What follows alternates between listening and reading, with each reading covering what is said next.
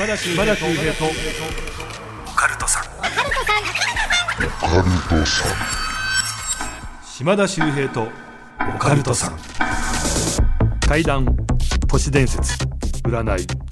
さまざまなオカルトジャンルの専門家をゲストに招きしディープなお話を伺っていく島田秀平とオカルトさん。第58回の配信です。ゲストは前回に引き続き怪談師牛崎千佳さんですようこそお越しくださいました。この世の裏側へ。怪談師の牛崎千佳です。よろしくお願いいたします。はい皆さんぜひね YouTube チャンネルもね大好評で、チャンネル名が。この世の裏側です。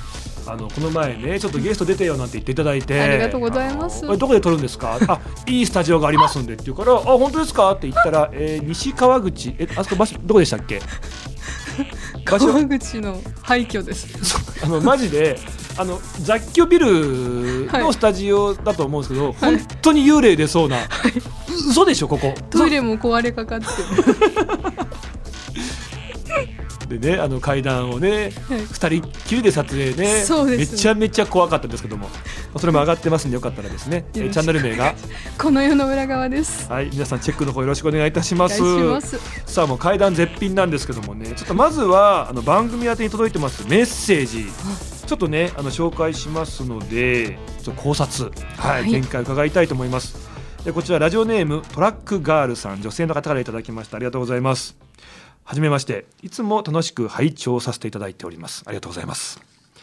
私が体験した話を、えー聞いてくださいということなんですけども私は以前沖縄に住んでいました。沖縄も多いですよね、おうん多いですね。話ね。国際通りの観光客向けの沖縄料理屋で働いていたんです、そのお店2階建てでランチの時間は1階のみの営業。17時からは1階2階両方でディナーをやっていました。そして2階には座敷席以外にも個室のようになっている部屋がいくつかあり働き始めた頃から2部屋あるうちの奥の部屋がとても居心地が悪いなぁと感じていたんです。そしてある日ランチの時間に奥の部屋を掃除しようと電気をつけガラッと襖を開けた時部屋の隅に白い服を着て髪が腰まである女性が立っていたんです。あれスタッフはみんな下にいますしお客様ならなぜ電気もついていないこの真っ暗な部屋で壁を向いて立っているのか。さすがに声をかける勇気もなく私は静かに襖を閉め1階に走っておりました。でスタッフに「奥の個室に女の人がいた」と興奮気味に話をすると「ああごめん言ってなかったっけ？奥の個室、まあ、出るみたいで見える人には見えるっていうことなんだよね」と言われ言葉が出ませんでしたという。話をしてる最中ね、まあ、千佳さんお腹がグーグーなっていましたけども。あ違います？私じゃない。あれ？え今誰かのお腹ずっとグーグーなってませんでした？嘘！えマジ？怖っ。えグーグーって俺何回も聞こえてましたけど自分？いやいやそんなことないでしょ大丈夫ですか？自分のお腹に気づかないことないと思って。え俺だからマジで今メールねの最中ああ千佳さん お腹空かせて今日来られてて申し訳ないなって思ってたんですけど。え違ったんですか？多分島田さんの中です。いや僕もなってないから。え何？これもしかしたら今え後で男に聞こえ入ってんですかね？俺だけだったらめちゃめちゃ怖いんですけど。え だから思ったんですよ。だから千佳さん今日ね優しいからその差し入れね持ってきていただいて えその差し入れが、えー切腹もなか、なんでそのチョイスと思ったんですけど。え最高だなと思って。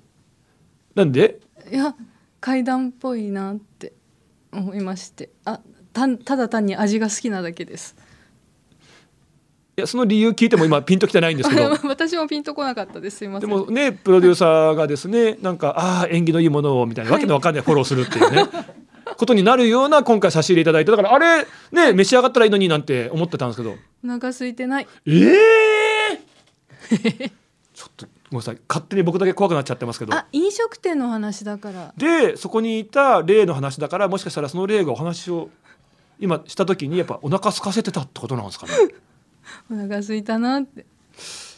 ちょっとごめんなさい。あのブレちゃってすみませんけども、あのこれどうですかこの話。やっぱ沖縄って話多いですよね。沖縄もそうですけど多分どこでも多分飲食店絡みの話はしょっちゅう聞きますね。あ多いですかやっぱり。多いです。どんな話あります？混んでいるのに なぜかその席だけ空いていてでそこ座ろうと思ってもやっぱりやめようということで帰っちゃう人とかがいてで実はあのよく聞いてみると常連さんが亡くなった常連さんのお席だったっていうのでとかそういう話はよく聞くのとあとやっぱりその霊が出るところって割と潰れてしまうこととかも多かったりとか、そういう話もしょっちゅう聞きます、ね、あのまあ、座席問題っていうとねあの飲食店に限らず、例えばよく言うのが、電車に乗ったらね満員電車だとみんな座りたいと思った時に、はい、ああの席空いてんじゃんと思うんだけど、うん、誰も座らないっていうね。ありますね。なぜかラッシュアワーでぎゅうぎゅうなのに人が座らないポツンと空いてる席には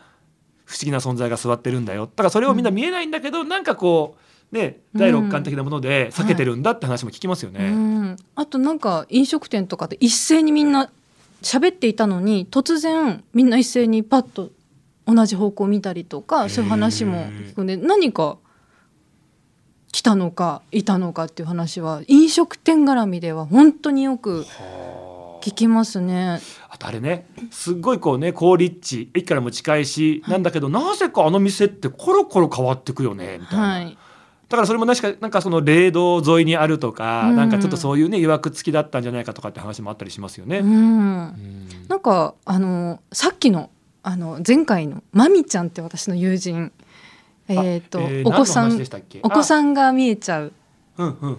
まみちゃんはあの飲食店で働いていたんですけれどもある時ちょっと来てくれない？ちーちゃんって私本名千夏なんで ちーちゃんって言われてるんですけどちーちゃんちょっと怖いから店見に来てくれない？って言われてで行ったんですね。なんかうちの店なんかいるっぽいんだよね。見てくれるって言われて私霊能者じゃないからわからないよなんかいるからいつもね私塩を持っていくんだって、うん、塩を持って帰るようにしてて最近様子がおかしいから怖いから私いつも鍵を開ける当番だからもう怖くて一人で行けないから一緒についてきてって言われて行ったんですね。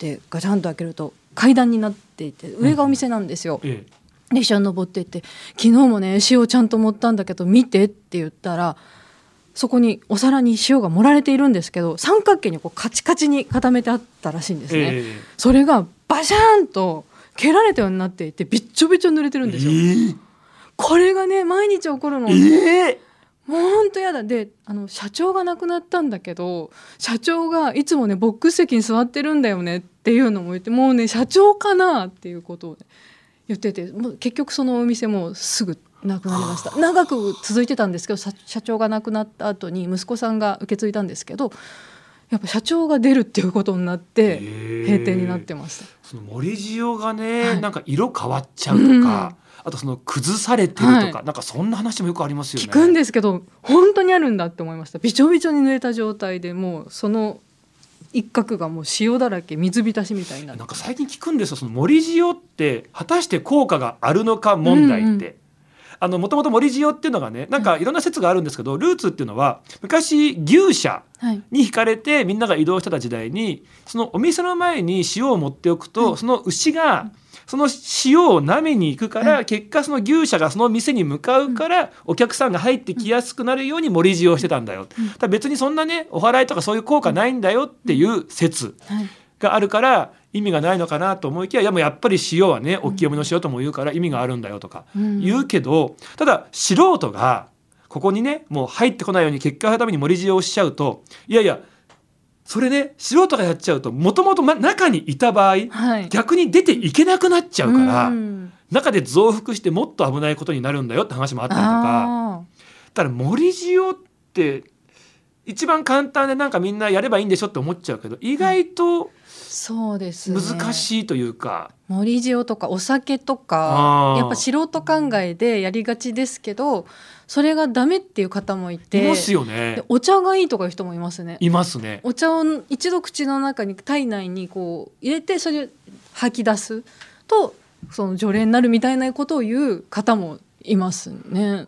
あとあの小豆とか待ち針とか、うん、なんかそういうのを置いた方がいいよとかね、うんうんどれが正解なのかわかんないですけどでもねやっぱりこうバーッとこうね蹴散らされたようになるとか、うん、色が変わるっていうのはもしかすると霊が起こってしまってこんなもん聞かねえんだよって、うん、よくほらあの金縛りにあった時にね念仏を唱えると、はい。そんなことしても無駄だよとか、うん、なんかあんまり力がない人が生実家そういうことやると逆に逆上させて怒らしちゃうっていう話もよく聞くから、うん、なんか難しいですよね。そうです。でもその物体を動かせるのがすごいですよね。パワーがね、うん、姿形はないはずなのになぜそういうこと現象が起こるのかっていう謎ですけど。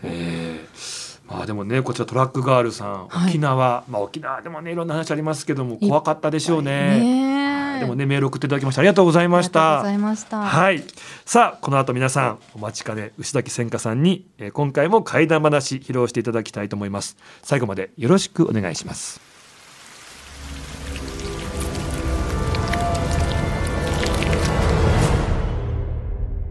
島田秀平とオカルトさん。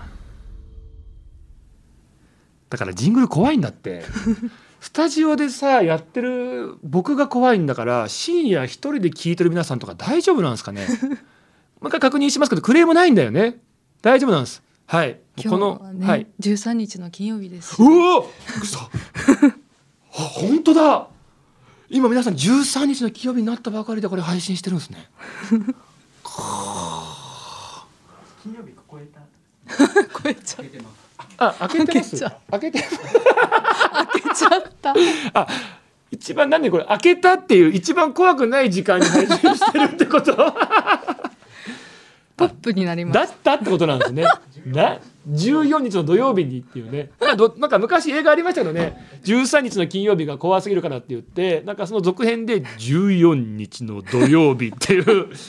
映画もやってましたよね。普通じゃねえかよと思ってましたけど。はい皆さん今普通です。はい。普通です。すごくない？島田秀平とオカルトさんって言ってやっててさ13日の金曜日開けた瞬間に配信してるっていう。持ってますね。持ってますね。ありがとうございます。さあ千佳さん、はい、ただねもう一回13日の金曜日が来ちゃうんじゃないかって思うぐらいの今回もとびっきりの会談お願いしたいと思いますが、はい、今回は一体どういったお話でしょうか？ちょっと先ほどそのお祓いとかそういったお話が出たのでそれにちなんだお話をしようかと思います。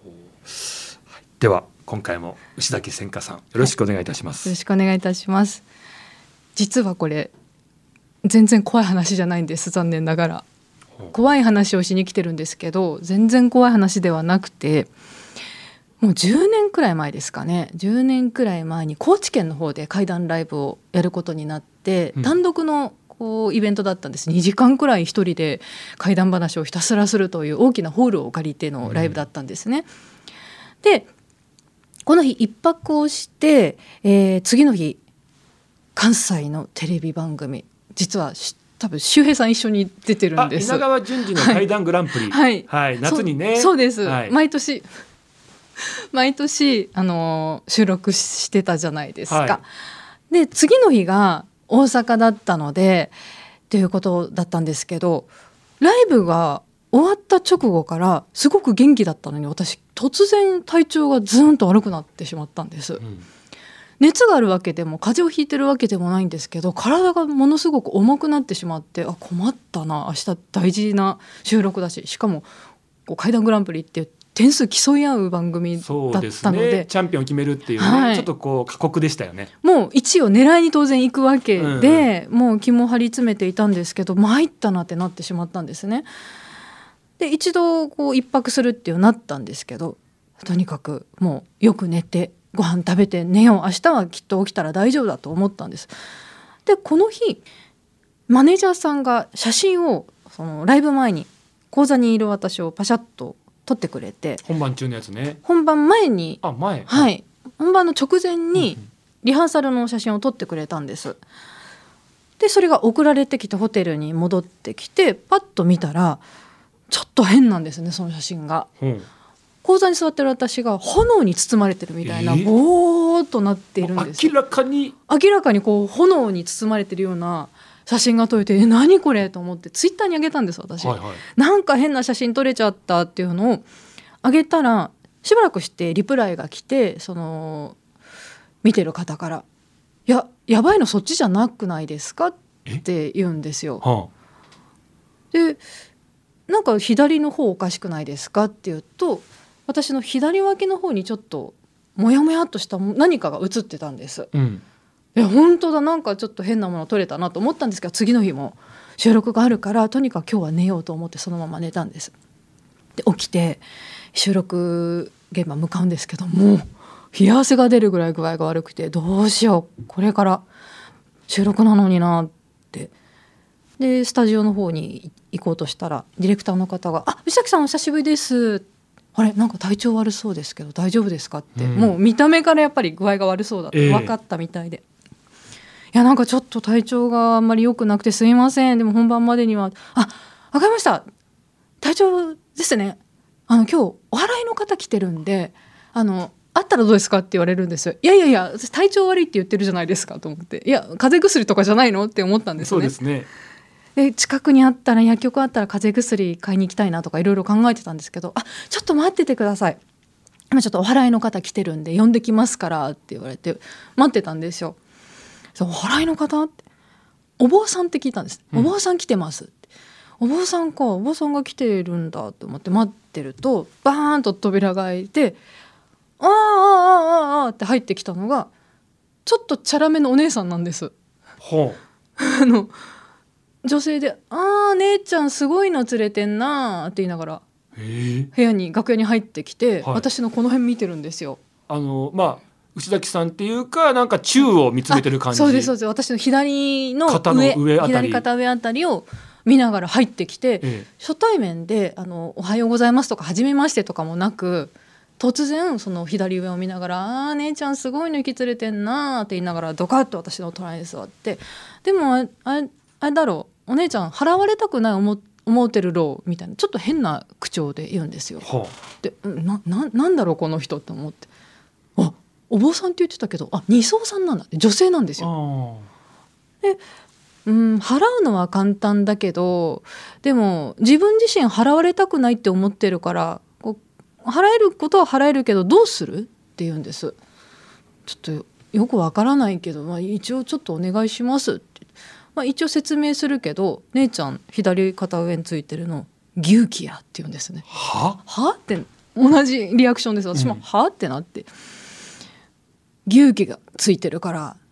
ああこれは大変だ。多分このままだと姉ちゃん命奪われるから。そのうち死ぬからねって言うんですね。めちゃめちゃ怖いですね。何言ってるんだろう。怖いってよりも話半分というかうんっていう感じだったんです、うん、もう体調も悪いしそれどころじゃないという形ででしばらくするとこの二層さんがこう私の左肩上の方を見ながらブツブツなんか喋り始めて、うん、今ちょっと払って話してあげるからっていうことでなんか喋って「うんうんうんうん分かった」うんうん、しばらく話し合いをしてるんです。でその後うん今約束したからこいつと、うん、姉ちゃん今日これから家に帰った後10日間毎日必ず一つずつトマトを食えって言うんですね。はい、はあ、はいってなって。トマトは命だから赤ん坊って言うんですね。赤ん坊の身代わり。ダミーだから。赤ん坊の命をこいつに捧げるから。トマトを生贄としてあんた毎日一個ずつ食い続けろって言うんです。でもそれちょっとでも食べなかったり間違えたりしたら確実にあんた死ぬからね今なんか食べてるかもしんないけど命をつなぐためになんとなく食べてるけど必ず死ぬからでも味方につければあんた今以上に階段も良くなるし人生も良くなるからねって言うんです。でもはあっていうもうちょっと話半分で「うん、あそうですか」って言ってで出て行かれたんです。でその後下田さんと廊下ですれ違って「今日よろしくね」なんていう 話があったんですよ。そんなことあったんですか収録前に。収録前にそんなことがあって本番があって、まあ、結局私その回は優勝できなかったんですけれども、まあ、ちょっとまあ体調も良くなく油汗かきながら新幹線乗って東京戻ってきたんです、まあ、それも例のあのアパートですよ。当時の。あの前前回ですね。初めて上京した時に、はい、はいまあ、住まわれていたところはまああの話すごかったですけどもねちょっと謎大きい謎大きい。一コアも入ってるような、はい、でも霊が多発するというねアパートでしたが、はい、あそこに戻っていってで廊下こう扉開けと廊下になっていて右奥の202号室が私の部屋なんですけどその玄関前に段ボール箱が置いてあるんですよ。うん。段ボール箱が置いてあってあれなんだろうなと思って近づいててみると実家からなんですね。はい、で実家って必ず何か送る時に何月何日の何時頃家にいるっていうのを確認して,、はい、してくれるんで珍しいなと思ったんですよ。で扉開けて持ち上げたらものすごく重くて、うん、なんだろうなと思ってバッて開けたら全部トマトなんです、えー、ぎっしり。大きいのから中くらいのから小さいのまでぎっしり。私一人暮らしですよ大きな段ボールにトマトがぎっしり入ってるんです夏の時期でしたからねトマトは旬ですけども、はい、えご実家ってあのお野菜とか作られてるっていう。えっと趣味でやってはいるんですけど、でも一人なんでいつもだと3個とか他の野菜とか入ってるんですけど。そうですよね。きゅうりとかナスとかね、はい、いろんな野菜、トウモロコシとか一緒にっていう感じですけど、はい、トマトだけ？トマトだけがみっちり入ってて、でえ何これってどうしたのって言ったらいやなんとなく。えー、なんとなくなんだよねってって言われて結局それから毎日トマトを10日間はきっちり食べ続けて、まあ、今今も命をつなぎ止めてるのか牛気か味方についてくれるのかはわからないですけれども、まあ、今現在も階段やりながら健康で暮らしているという、まあ、以前番組で一緒になった時に。あったお話です。牛気っていうのは牛の鬼と書いて牛気ですよね。牛に鬼と書いて牛気やって言われて、で後で調べたら牛鬼って四国の妖怪なんですよね。で高知県でライブをやってっていうのもあってそれで写真が撮れたって言いましたよね。はい、後で見返したら左肩の上に写ってるのが巨大な顔なんです。巨大な顔で目がギョロンとしてて角が生えてるんですよ。で爪で私の方に向かってこう飛びかかろうとするような、襲いかかろうっていう、ね、襲いかかろうというような大きな顔が浮かんでたんですね。でその二層さんって SNS とか一切やらない方であと自分が見たくない人とか来ないだろうなっていう人を絶対シャットアウトする人であそのこの人見てほしいって言ってもあその人来ないよ。とかいうような感じの人だったんですね。だから SNS もも見てない状況で部屋入ってくるなりわー本物ですね。っておっしゃってま聞いてる限りね。でまたねその牛の鬼牛気が今牛だけ戦果について守ってくれてるかもしれないってなんかご縁な感じしますけど。どうなんだかまあでも話半分でね正直聞いてはいたんですけれども。でも味方につけられて、はい、ねちょうどそのタイミングでその方に会えて、うん、ただご実家からねトマトだけの段ボールが送られてくるっていう。なんとなく一回だけでしたねだからそれ以降も後もさ先ももう全くそのトマトだけっていう回はなかったのでなんとなくねっていう感じで。なんかそれが全部やっぱりその霊能者さんとの出会いとか、はい、そのタイミングでとかでトマトがあってなんか全部結果守られてるんだなっていうふうにも感じちゃいましたけども、まあ、ちょっと偶然といえば偶然なんですけどでも全てがあまりにもつながりすぎていったのでちょっとうわこれ階段とは違うけど不思議な縁だなってって思いましたね。でも一歩間違ったらと思うとね結構ゾッとする話でもありましたけど。そうですね。もうなんかその二層さんがもうおーっていう感じの方ではなくてすごくもうあーっていう感じの方で終わった後も「姉ちゃんトマト食えば元気になるから頑張れ!」っていう感じなんですよ。すげえな的確で、うん、僕もねあの以前あの、まあ、よく話す話ではあるんですけどまあ、千葉のダムで女性が亡くなってしまった場所に行ってから肩が重くなって、はいなんか気持ち悪いなと思ったら霊媒師さんにそれこそ番組前にお会いしたら、何にも言う前に僕の左肩をずっと見てて「うんうん、なんすか?」ったらもう第一声「最近島田さん水の近く行きました？はい。えー、なんでわかるんですか？こうこうこうで、まあ、そのロケがあって、えー、そこから肩重いんですよ。だってそこをずっとびしょ濡れの女指一本でぶら下がってるもんいやだからそういうのを言われて。ただその時にあの「お話しください」って僕もやっぱ言いますよね。うん、言ったら「いやただねあの水で溺れてしまった例ってやっぱ苦しんで亡くなってるからね、うん、なかなか払うの難しくてこればっかりはね時間が解決するしかないんだよね」いや。なんか恋愛みたいなアドバイスされて。で結果ねあのちょっとお払いできなかったっていうのがあって。なんですけどまあ、今もちょっと辛いは辛いんで分かんないですけど、えー、ただなんかああいう方ってやっぱ何も言わずとしてももうそうなんですよね。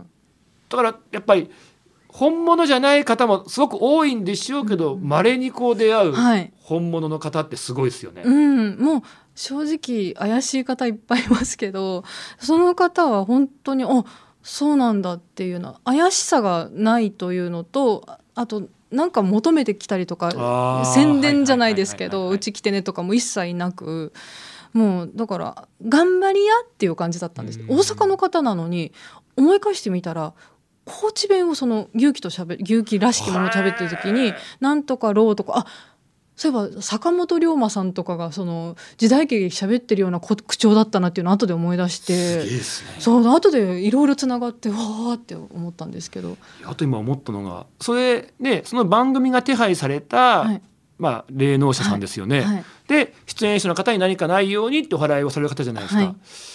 その番組僕も出てたじゃないですか。俺お払いしてもらってないっていうね。そうなんですか？はい。え？遅れちゃったんですか？遅れてもないです。普通にちゃんと定時に入って、楽屋に普通にいましたけど。え全員でやりましたよ多分。いやいや俺されてないんです じゃあ人差し指めちゃくちゃ怖くないですか？うっかりしてたんでしょうねうんそれはお化け怖いってなりますね。あ子供が最近ねうちに帰ったらお化け怖いお化け怖いって言ってるって話。それ関係ないでしょ別に。ごめんなさい、はい。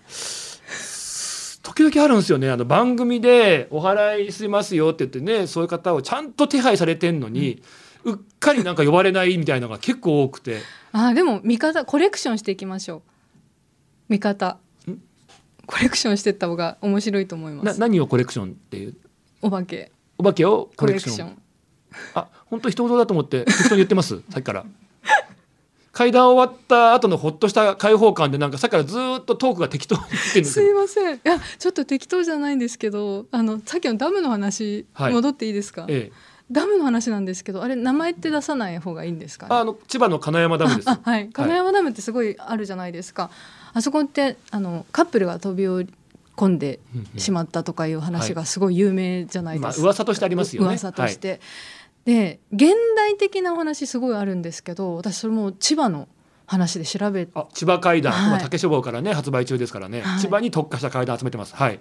で金山ダムについても調べていったら、ええ、あの湖面に結構顔が浮かび上がるとかいう噂とか、はいはいはい、いろんな噂があってトンネルちょっと手前のトンネルに、ね、そう後部座席に女性が座ってたとか、うん、そういう話たくさんああるんですけどどれもが現代的な怖い話だったんですけど調べていったらあのートンネルの手前にちょっと石碑が立っていてはいはいはい、で、えー、金山城っていうのがお城？お城の名前が書いてあるんですね。ええ、であお城と思ってあのトンネルから左にそれていくと向こうの山に昔金山城っていうお城があったらしいんですね。うん、で合戦の時に、えー、負けた方が次々に滝に身を投げて亡くなったっていうんですけどその滝がダムの底に沈んでるっていう説があるんです、はい、資料が残ってないんですけど、はだからみんながそのたくさん湖面に浮かんでるのって現代のそのな飛び込まれた方ではなくそのもっと昔の方のもあるんじゃないかななんて思ってびしょ濡れの方ももしかしたらもっと古い時代の方なのかもしれないです、ね、あ僕の方にぶら下がってるって言われた。はい、はいどうかなと思いやっぱり土地、いろいろ調べていくとまたね出てきますもんね、はい、皆さんぜひねその千葉階段、はい、ねあの千葉に特化した階段たくさんねあの借りてますので、はい、竹書房さんから発売中ですからね、はい、えー、皆さんぜひぜひチェックしていただきたいと思います、さあ島田秀平とオカルトさんそろそろお別れのお時間が来てしまいましたけども3回にわたってねありがとうございました。ありがとうございました。いかがでした？いやもうあっという間でもっと喋りたかった。よく言いますよね。なんか 一週目とか一回目始まる前とか「ああもう緊張してどうしましょう」とかすごい言ってたのに。あと5時間ぐらいここにいたい勘弁してください。い。や全然全然いいんですけど大歓迎なんですけどね。やっぱり千佳さん階段話されるとってスイッチが入って。いや楽しかったです。わ嬉しいです、はい、またぜひね遊びに来てくださいね、はい、よろしくお願いします。というわけで何かもう言い残したことはないですか？また来週も来るんで大丈夫です。あ次回。と警備員さんにだけちょっと強く あの着物を着た綺麗な女性が来たらちょっとね丁重に 丁寧にお帰りいただくようにって話だけ。あの警共有しておきます僕らみんなで。わかりましたいやでも本当に、はい、あのまたねこれからすぐ夏のシーズンが来てね、はい、お忙しくなると思いますけどこれからもよろしくお願いします。よろしくお願いいたします、はい、さあ最後ね改めてあの内崎千佳さんの方から何かお知らせがありましたら。はい。今ですね YouTube チャンネルこの世の裏側というのをやってましてそこで怪談動画を上げたりあと視聴者さん一緒になってチャットの方に怪談書き込みしていただいたりとかみんなで作る怪談のコーナーなんかもありますのでぜひ YouTube チェックしていただければと思います。はい。ねあのまあ千葉怪談というね、はい、竹書房さんから本も出てますそれ以外もたくさん本出されてますもんね。そうですね。短調は今竹書房さんからは5冊出ていてあの随時怪談を募集してまして電話取材もしてるのででもし気になったらその現地まで行って取材とかもしてるので常に募集してますので何か体験した方は牛崎に語らせたいっていう方がいたら応募していただければ嬉しいです。これを SNS とか見たらわかりますか？はいツイッターですとか見ていただけると千葉怪談も絶賛発売中ですのでよろしくお願いいたします。はい皆さんお願いいたします、はい、というわけで、えー、参加にわたってありがとうございました。ゲストは牛崎千佳さんでした。ありがとうございました。島田秀平とオカルトさん次回もよろしくお願いいたします。島田秀平の手相ワンポイントアドバイス。今回はですね皆さん線の多さに注目していただきたいと思います。いますよね。シンプルでほとんど線がないという方そういう方もいればとにかく線が多い。もうねしわしわなぐらいなんていう風にねえ線の多さというのも人それぞれです。これねあの線の数というのも非常に大事な要素なんですね。線の数は心のアンテナの数に比例すると言いまして線が多ければ多いほど感受性が豊かな人。ただ少し気にしすぎてしまうところもあるかもしれません。逆に線が少ない方はシンプルに物事を考えられて切り替えが上手な人、まあ、どっちがいいとも言えませんがこれも個性として線の数も大事な要素となってきます。島田秀平とオカルトさん。